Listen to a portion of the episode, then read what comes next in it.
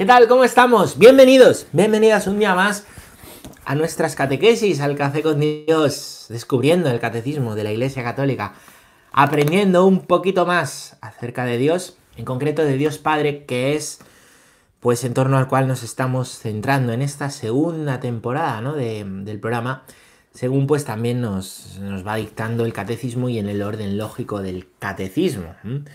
Después de haber descubierto por qué decimos que Dios eh, es Padre, después de haber visto el primero y grande de sus atributos, que es que es todopoderoso, que todo lo puede, vamos a ver, vamos a ver qué hizo, vamos a empezar a profundizar en la obra del Padre, ¿no?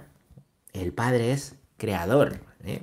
porque todo lo puede, pues ha creado, ¿eh? crea el mundo, crea el universo, Hablaremos también en el futuro de eso, ¿no? Del cielo y la tierra, que significa que Dios las haya creado.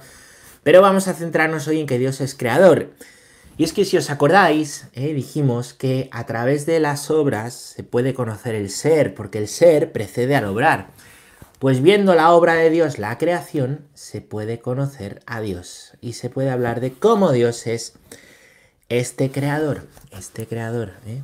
este Padre bueno, todopoderoso, así se ha revelado, creador. Como creador se ha revelado también, así lo vamos a ver, así lo vamos a tratar de, explicar hoy. Así que nada, bienvenidos, saludos, espero que tengamos un rato agradable.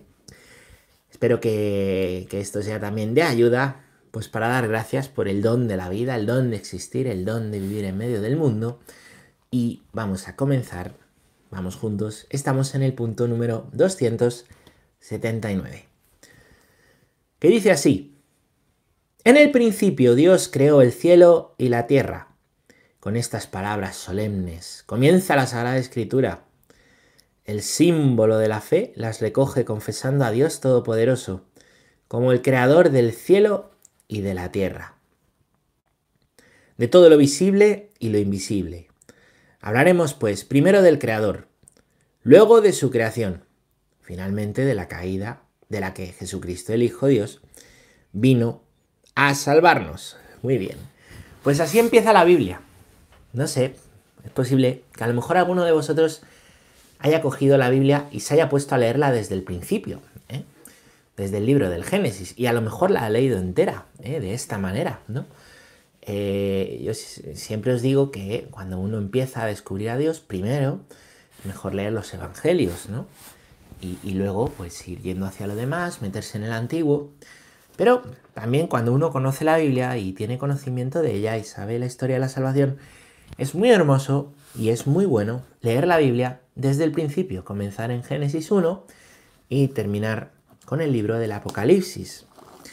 Muy hermoso porque vas viendo toda la historia de salvación en el orden, porque descubres muchas partes que a lo mejor nunca habías leído, nunca habías escuchado. La Biblia tiene muchísimas partes, o porque ves detalles de ciertas historias, o ves cómo están conectados unas, unas historias con otras, ¿no? La Biblia. Hay algunas Biblias, como por ejemplo la que yo recomiendo tener, que es la de Jerusalén, que pues tiene sus paralelos, ¿eh? cuando la vamos leyendo. En el lateral aparecen otros versículos bíblicos, y pues esos versículos bíblicos, eh, alguien estudioso se ha molestado en ponerlos ahí ¿Para qué? Pues para explicarnos cómo tienen relación lo que se está leyendo con esa parte de la Biblia o esa otra y te manda para adelante, para atrás. Es muy bonito escrutar así la palabra, ¿no? Y se puede, pues, descubrir realmente mucho, ¿no? Em, bueno, pues, pues es un modo también de, de leer así la Biblia y de ir profundizando en ella, ¿no? Y lo primero que nos dice la Biblia, fijaros, lo primero que nos dice la Biblia es que Dios es creador. Sí, sí, lo primero que nos dice la Biblia es que Dios es creador. Creó el cielo y creó la tierra, haciendo ahí pues una distinción, ¿vale? Una distinción entendiendo la tierra por el lugar en el que nosotros habitamos ¿eh? y el cielo como pues ese lugar eterno que también nos, nos espera, ¿no? Junto a él, ¿vale? El cielo y la tierra. Yo cuando, cuando era pequeño, me acuerdo que hacía dibujos, ¿no? Y cuando dibujaba, dibujaba muñecos y debajo ponía una línea, debajo del muñeco, y eso era el suelo. Entonces decía, pues si pintamos el suelo, habrá que pintar también el cielo. Entonces, entonces pintaba eh, la parte de arriba del dibujo una raya azul. En vez de pintar todo el fondo azul, ¿vale? Yo no entendía lo que era la profundidad, pues, pues, pues pintaba una raya así para arriba al cielo, ¿no? Entonces, bueno, pues tendemos a imaginarnos la tierra abajo, el cielo arriba. Aquí el cielo y la tierra lo que están haciendo referencia es a toda la realidad, toda la realidad creada, ¿eh? ¿vale? Hay una realidad que vemos y hay una realidad que no vemos, pero que es real y que no deja de ser real, ¿vale? También creada por Dios, es la, lo que estudiamos en la metafísica, lo que va más allá de la física. Los dos credos principales de la Iglesia Católica, los dos principales digo porque son los que pues pueden escogerse para rezarse los domingos y las solemnidades en la celebración de la Eucaristía, en la misa, los dos credos recogen esta afirmación. ¿eh? Así, el, credo de los apóstoles, el, símbolo apostólico, dice, creo eh, en Dios Padre, creador del cielo y de la tierra, le llama creador. Y el de los...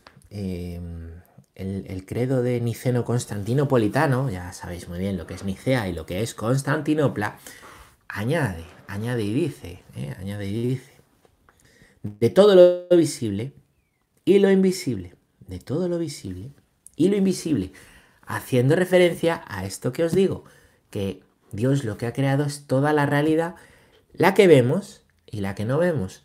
Este decir, de todo lo visible y de todo lo invisible, explicita y desarrolla, ¿eh?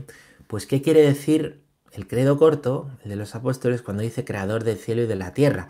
Y lo lleva más allá, dice del cielo y de la tierra, de todo lo que se ve y de todo lo que no se ve.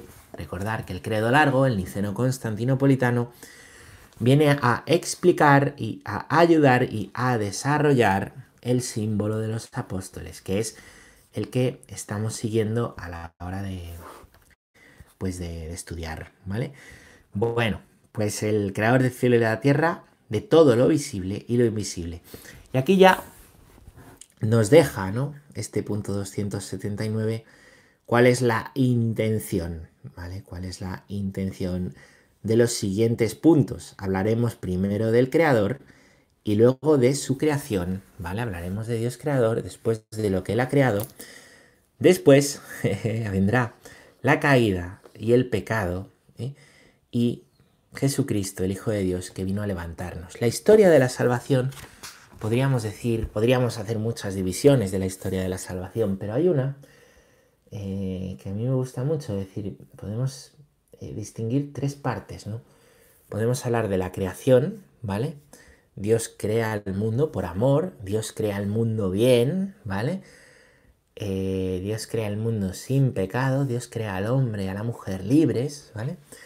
Un segundo momento, ¿vale? De la historia de la salvación es la caída en el pecado original, esa creación que está bien hecha, ¿vale? Eh, es manchada por el pecado a causa de la libertad del hombre, ¿vale? Entonces nos encontramos con que el hombre con el pecado viene a frustrar y a frustrarse, ¿no? Viene a frustrar lo que Dios quiere para él en su vida, ¿vale? lo que Dios ha pensado para el hombre, lo que Dios ha soñado, como dice tantas veces el Papa Francisco, eh, para nosotros, nosotros pues lo frustramos en nosotros mismos a causa del el pecado, ¿vale? Entonces esa sería la segunda parte. El pecado que al final lleva a la muerte, ¿vale? A la muerte. Y ahí se habla, eh, pues, de los infiernos, del Seol, del seno de Abraham, ¿no? Ese lugar al que, pues, después de la muerte, ¿no? Van eh, las almas de los justos, en espera de la salvación, los justos, los buenos, ¿no? Y la salvación la ha traído en la tercera parte, que es la redención, es el sacrificio de Cristo en la cruz. ¿Qué ha hecho Cristo al, morir en la cruz? Vencer al pecado. Diréis, siempre hablas de la cruz y de la resurrección. Es el querima. Yo en cada catequesis me, me Escucharéis siempre que intento repetir que Cristo ha muerto y ha resucitado por ti, porque es el centro de la fe. Yo creo que en toda catequesis hay que recordarlo y en toda catequesis es muy bueno volver a esto, ¿no?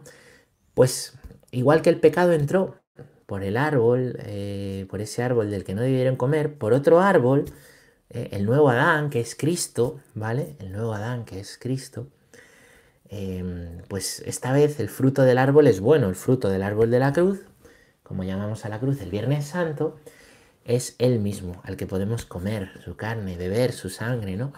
En la Eucaristía, de manera que después de Cristo sigue habiendo pecado y sigue habiendo muerte, pero esa muerte ha sido vencida. El pecado ha sido cargado por Él, de manera que nosotros sabemos a quién acogernos, ¿vale?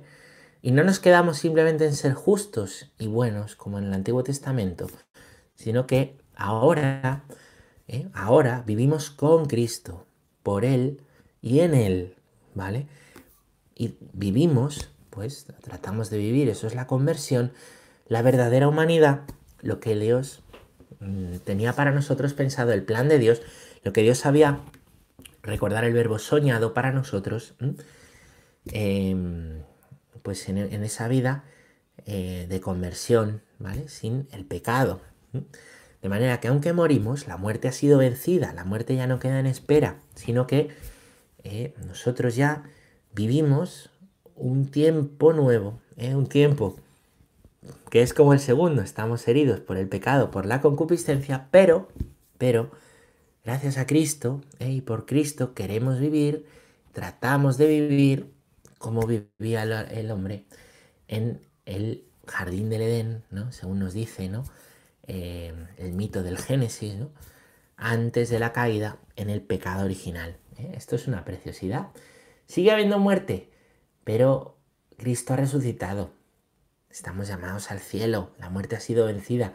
Sigue habiendo pecado, pero está el perdón de los pecados y la conversión para los pobres y para los pecadores. Hay que reconocerse tal, ¿vale? Bueno, pues esas son las tres etapas, las tres etapas de, de la historia de la salvación. Nos encontramos en la última, por eso hablamos de que estamos en la etapa final de los tiempos, en la etapa final de la historia. Esto no quiere decir ponernos apocalípticos y que el mundo acabe mañana, que podría ser, oye, o dentro de no sé cuántos años. Estamos diciendo es que no esperamos más revelación, no esperamos ya que, venga el Mesías, el Mesías, esperamos que vuelva, ¿no? Pero no que venga la primera vez, porque ya vino, ¿eh? ya nos ha sido revelado, ¿no? Y, Cristo y el Espíritu Santo van atravesando la historia, ¿no? Enderezando lo torcido y recordándonos permanentemente que tenemos una vocación de hijos, que nuestra vida es para vivir como en el jardín del Edén, no como en el destierro de Babilonia, como en la tierra prometida, no los 40 años de desierto, aunque experimentemos eh, pues, el dolor y experimentemos en nuestra vida las dificultades, Cristo es el Señor de la historia y el Espíritu Santo guía la historia. Bueno, vamos a leer el punto número 280 y seguimos aquí profundizando en Dios creador, en este párrafo cuarto de pues de este punto, ¿vale? En el que estamos hablando de Dios Padre. Dice el punto 280 que la creación es el fundamento de todos los designios salvíficos de Dios, el comienzo de la historia de la salvación, que culmina en Cristo. Inversamente, el misterio de Cristo es la luz decisiva sobre el misterio de la creación, revela el fin en vista del cual, al principio, Dios creó el cielo y la tierra. Desde el principio, Dios preveía la gloria de la nueva creación en Cristo. Muy bien. Bueno, pues es esto, ¿no? Os he contado ya la historia de la salvación, ¿vale? Creación, caída, redención, de una manera muy sencilla, en esas tres partes. Primera parte, creación. Segunda parte, caída y tiempo de, vivir la caída. Tercera parte, redención, levantamiento de esa, de esa caída, ¿vale? La creación es el fundamento de todo lo demás. ¿Por qué? Pues básicamente porque sin creación no viene todo lo demás. Recordar que hemos dicho que Dios ha creado por amor. Y Dios, habiendo creado por amor, y Dios, habiendo creado al hombre, a la mujer, em, pues por amor, ¿vale? ¿vale? En ese designio salvífico, lo que quiere es la salvación. La salvación. Con la creación ha dado Em, inicio, ¿no? esa historia de la salvación. ¿eh? Y esa historia de la salvación va a culminar con Cristo. Y entonces aquí vendría una pregunta interesante. ¿Qué pasa si no hubiera habido pecado original? Si no hubiera habido la caída de Adán. ¿Qué hubiese sucedido entonces? ¿Qué hubiese pasado entonces? ¿Cristo no hubiera venido? La respuesta es que Cristo sí hubiese venido. Claro que hubiese venido. ¿eh? La respuesta es que el plan de Dios, que Cristo no es un plan B, porque tiene un plan y el plan se trunca y entonces se le ocurre un plan B a Dios y manda a su hijo, como si fuera esto una, una batalla, ¿no? Y en la batalla está ahí Dios de estratega, ¿no? Dios ha contemplado el principio y el final, Dios al crear cuenta con esa caída y, Dios cuenta desde el primer instante de la creación con que el verbo por el cual ha creado se iba a encarnar, porque el verbo se iba a encarnar. ¿eh? ¿Y para qué? Pues para hacerse presente, ¿no? Entre los hombres, para que estuvieran con él, ¿vale? Entonces, dentro del plan, dentro del designio salvífico de Dios, Jesucristo, la venida de Cristo al mundo, no es un plan B para enderezar las cosas, sino que forma parte del designio amoroso de Dios. Dios, por amor, ha creado al mundo y Dios, por amor, ha enviado a su único Hijo al mundo, por amor. Hubiera habido pecado o no hubiera habido pecado, por amor, ¿eh? porque el amor de Dios no cambia, el amor de Dios es inmutable, la inmutabilidad es otro de los atributos de Dios, ¿no? Hablamos de la, de la omnipotencia, ¿no? Y os he comentado algún otro, como la omnipresencia. Pues Dios también es inmutable, no muta, no cambia, ¿no?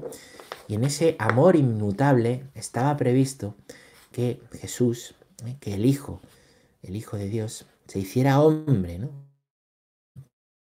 ¿Para qué? Pues a mostrarnos el amor que Dios nos tiene, ¿no? Tanto amó Dios al mundo que envió a su único Hijo, ¿vale? ¿Por qué vino Jesús? Pues por amor, ya está, por amor. Y para nuestra salvación, pero el motivo es por amor. Recordáis que Dios es amor y por tanto, pues solamente puede, puede amar, ¿no? Pues también la venida del Hijo, la misión del Hijo, el plan de Dios ¿eh? con el Hijo es también el de, el de amarnos, ¿vale?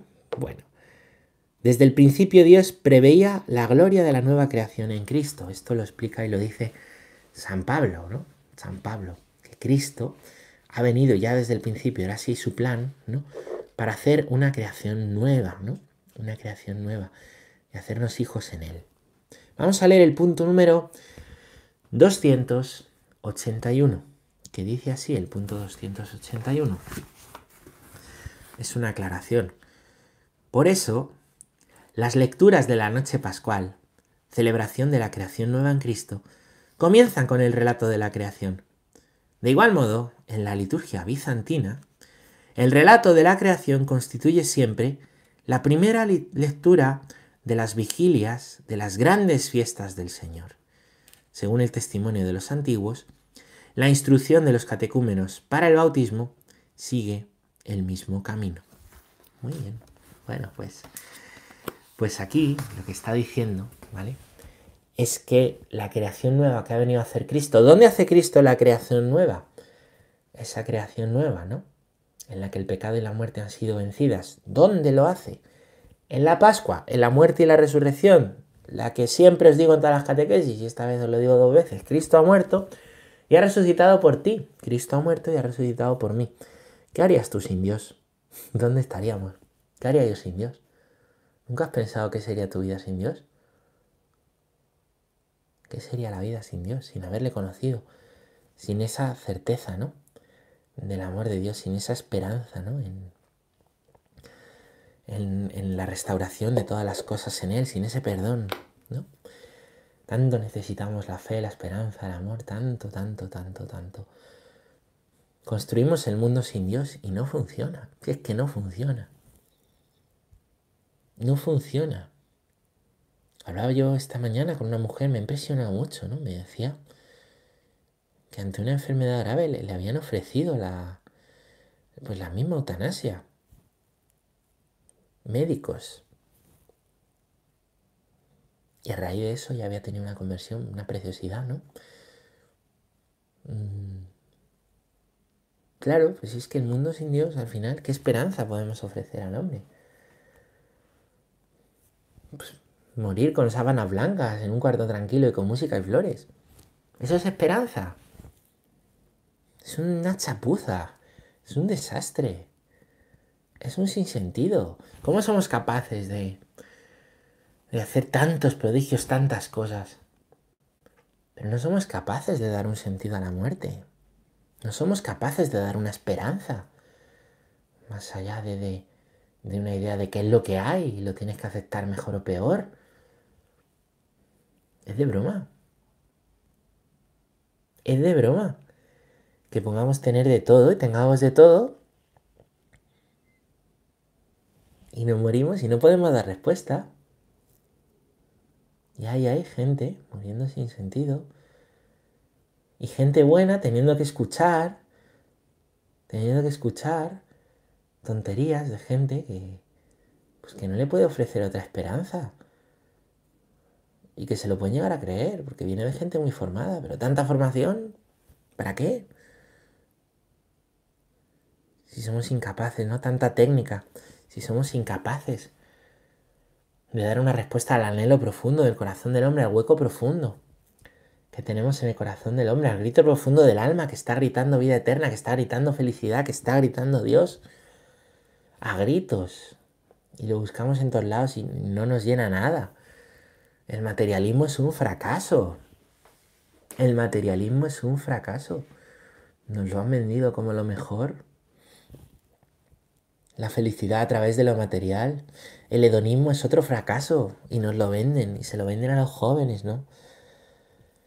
Que la felicidad está en el placer y en tener siempre el placer y lo que quieras, en saber optimizar los placeres. Es un fracaso. Pero no nos damos cuenta que que fracasamos, que como sociedad fracasamos. Podemos mantener con vida a una persona hasta los 90 años, pero si no la damos esperanza, ninguna esperanza, renegamos de la metafísica, renegamos de la tradición viva que hemos recibido, con mayúsculas, ¿no? Se vive en, esa idea de que de que la fe y la razón son enemigas irreconciliables, que no tienen nada que ver.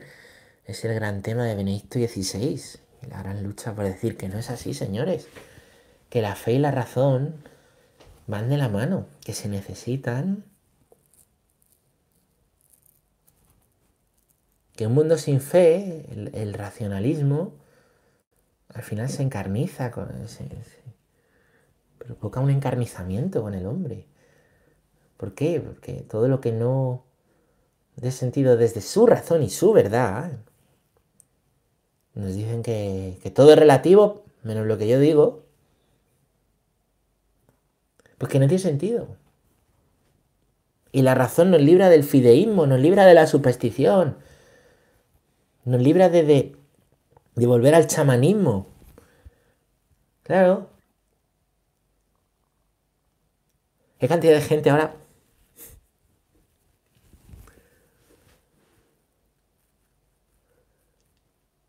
despreciando, ¿no? La religión católica, el cristianismo, lo que ha traído.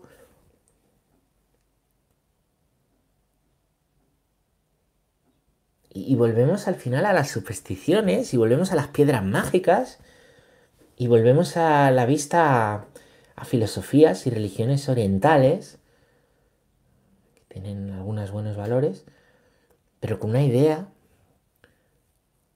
una idea de la muerte absolutamente, eh, o un fundimiento con el todo, una reencarnación en vez de todo saber qué, absolutamente negativa, pesimista. Y eso es como lo moderno, eso es lo chic, eso es los no, eso es lo que mola. ¿De dónde vais? El verdadero progreso no es una huida hacia adelante a conseguir más cosas, el verdadero progreso tiene que ir hacia adentro también. El verdadero progreso no puede ser solamente material. Es un error, ¿por qué? Porque crearemos sociedades muy ricas y con muchas cosas, ¿eh? con un montón de tiendas vendiendo todo tipo de artilugios que no necesitamos, ¿vale?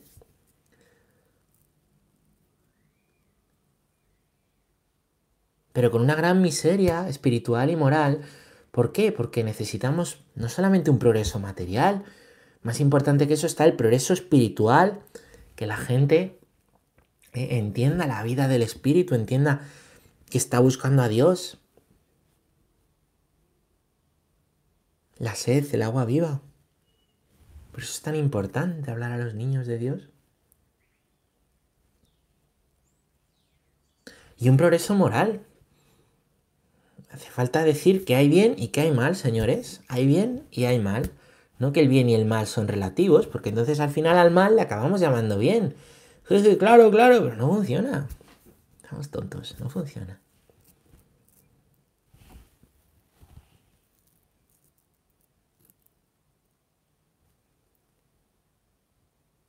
Mucho progreso material, pero el progreso espiritual, la falta de progreso espiritual y la falta de progreso moral traen destrucción de la persona.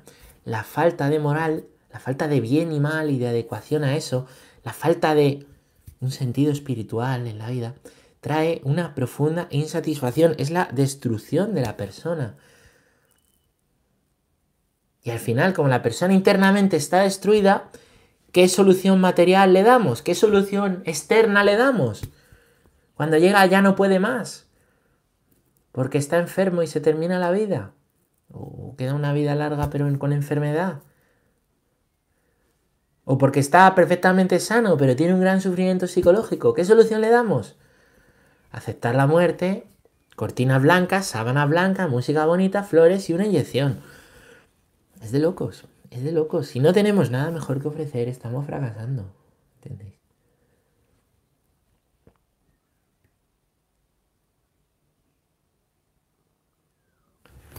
Claro, si no hay Dios,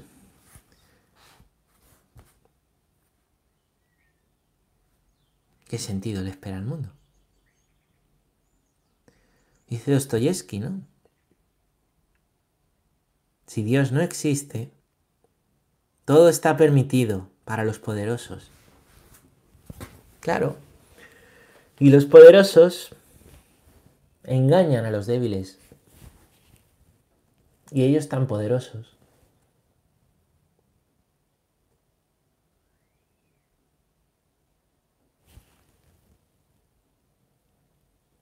Le dicen a los débiles, le dicen al pueblo, no, lo que necesitas es eutanasia, lo que necesitas es aborto, lo que necesitas es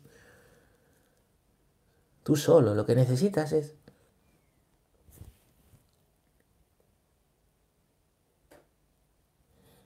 Nos vienen de pobres y son las élites ideológicas que no quieren ayudar a los pobres.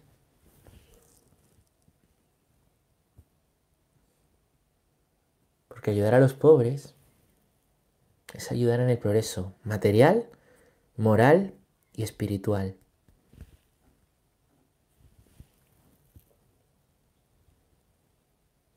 Este es el misterio de la cruz, que Cristo se ha hecho pobre, se ha hecho uno de nosotros, se ha hecho humilde, se ha hecho...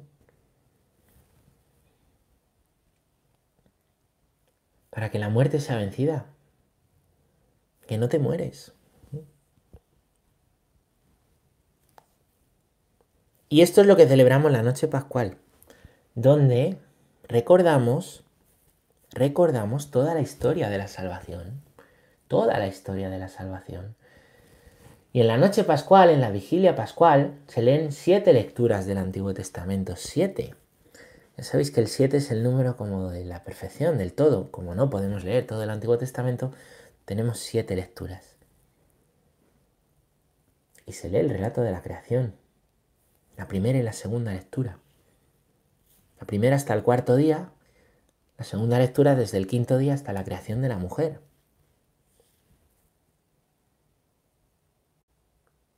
Y se lee como fundamento de lo que estamos celebrando esa noche, que Cristo ha vencido a la muerte, que Cristo es ese nuevo Adán. Y se lee sin luz en la iglesia, solamente con una pequeña llama o gran llama, la del cirio pascual. No hay luz en la iglesia y el cirio pascual está colocado junto al ambón donde se leen las lecturas. ¿Para qué? La liturgia es una catequesis. Lo que nos está indicando eso es que todo el Antiguo Testamento recogido en esas siete lecturas que se leen esa noche, se lee ahora con una luz nueva. La luz del cirio pascual, la luz de que Cristo ha resucitado. Ya conocemos el final de la película y ahora todo lo demás cobra un sentido nuevo. Todo lo demás que ya era impresionante, precioso que era, cobra un sentido nuevo. Porque Cristo no es un Mesías político que viene aquí a arreglarnos nuestro tiempo y nuestro país, a los que somos de aquí y le votamos, o a los que... No, no, no. Cristo ha venido a salvar la historia. Nada de tonterías. Toda nación, todo hombre y todo tiempo, también hacia atrás, también en el Antiguo Testamento. Y ese es el motivo por el cual todo el Antiguo Testamento queda iluminado a la luz del cirio pascual, a la luz del Nuevo Testamento, a la luz de Cristo. En Cuaresma lo que leemos son lecturas del Antiguo Testamento en las misas. En Pascua, y a partir de esa vigilia pascual hasta Pentecostés, 50 días de Pascua, todo lo que vamos a leer en la primera lectura de la misa es del Nuevo Testamento. Y ese cirio pascual va a estar colocado ahí, los 50 días, junto al ambón. Ese es su lugar. Para indicar que además de la antigua escritura hay ahora una palabra nueva. Ya hemos leído la antigua escritura a la luz de ese cirio y ahora vamos a leer toda la palabra nueva y leemos en esos días de Pascua los hechos de los apóstoles ¿eh? y el nuevo tiempo. El nuevo tiempo que ha venido a traer Cristo y que queda inaugurado en la iglesia. Esto es nuestra vigilia pascual. Esto es nuestra Pascua, nuestro tiempo de Pascua. La liturgia bizantina, la liturgia oriental, de esa ya os he hablado, también lo hace. Y también así está recogido, como a los catecúmenos, en el catecumenado, para que se fueran a bautizar, también hoy se hace así, se les hablaba y se les explicaba las antiguas escrituras, para después anunciarles a Cristo, para después anunciarles el querima y explicarles esas escrituras antiguas a la luz de Cristo. Que todo lo hace nuevo, el Antiguo Testamento y tu vida. Pero vive de él. Si no, irremediablemente, te quedarás en el segundo tiempo de la historia, la caída, el pecado. Bueno, creo, yo no, bueno. Y hoy el mundo, mucha gente podrá no creer, Podrán decirnos que ya hemos matado a Dios, que no hace falta, pero siguen viviendo las consecuencias. Quieran o no quieran, siguen viviendo irremediablemente las consecuencias del mundo antes de Cristo. El sufrimiento y la muerte que ha sido vencida, pero no lo saben, o no se les ha anunciado, o no lo han querido acoger. Irremediablemente llega la muerte.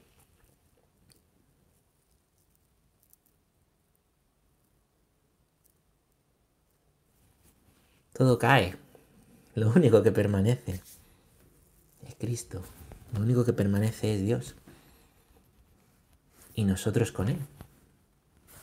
Si, como dice San Pablo, completamos en nuestra carne lo que falta a los sufrimientos de Cristo. ¿Qué le falta al sufrimiento de Cristo en la cruz? ¿Qué le falta a la cruz de Cristo? Si Cristo es perfecto, si Cristo es Dios, ¿qué le falta? Pues le faltas tú y yo.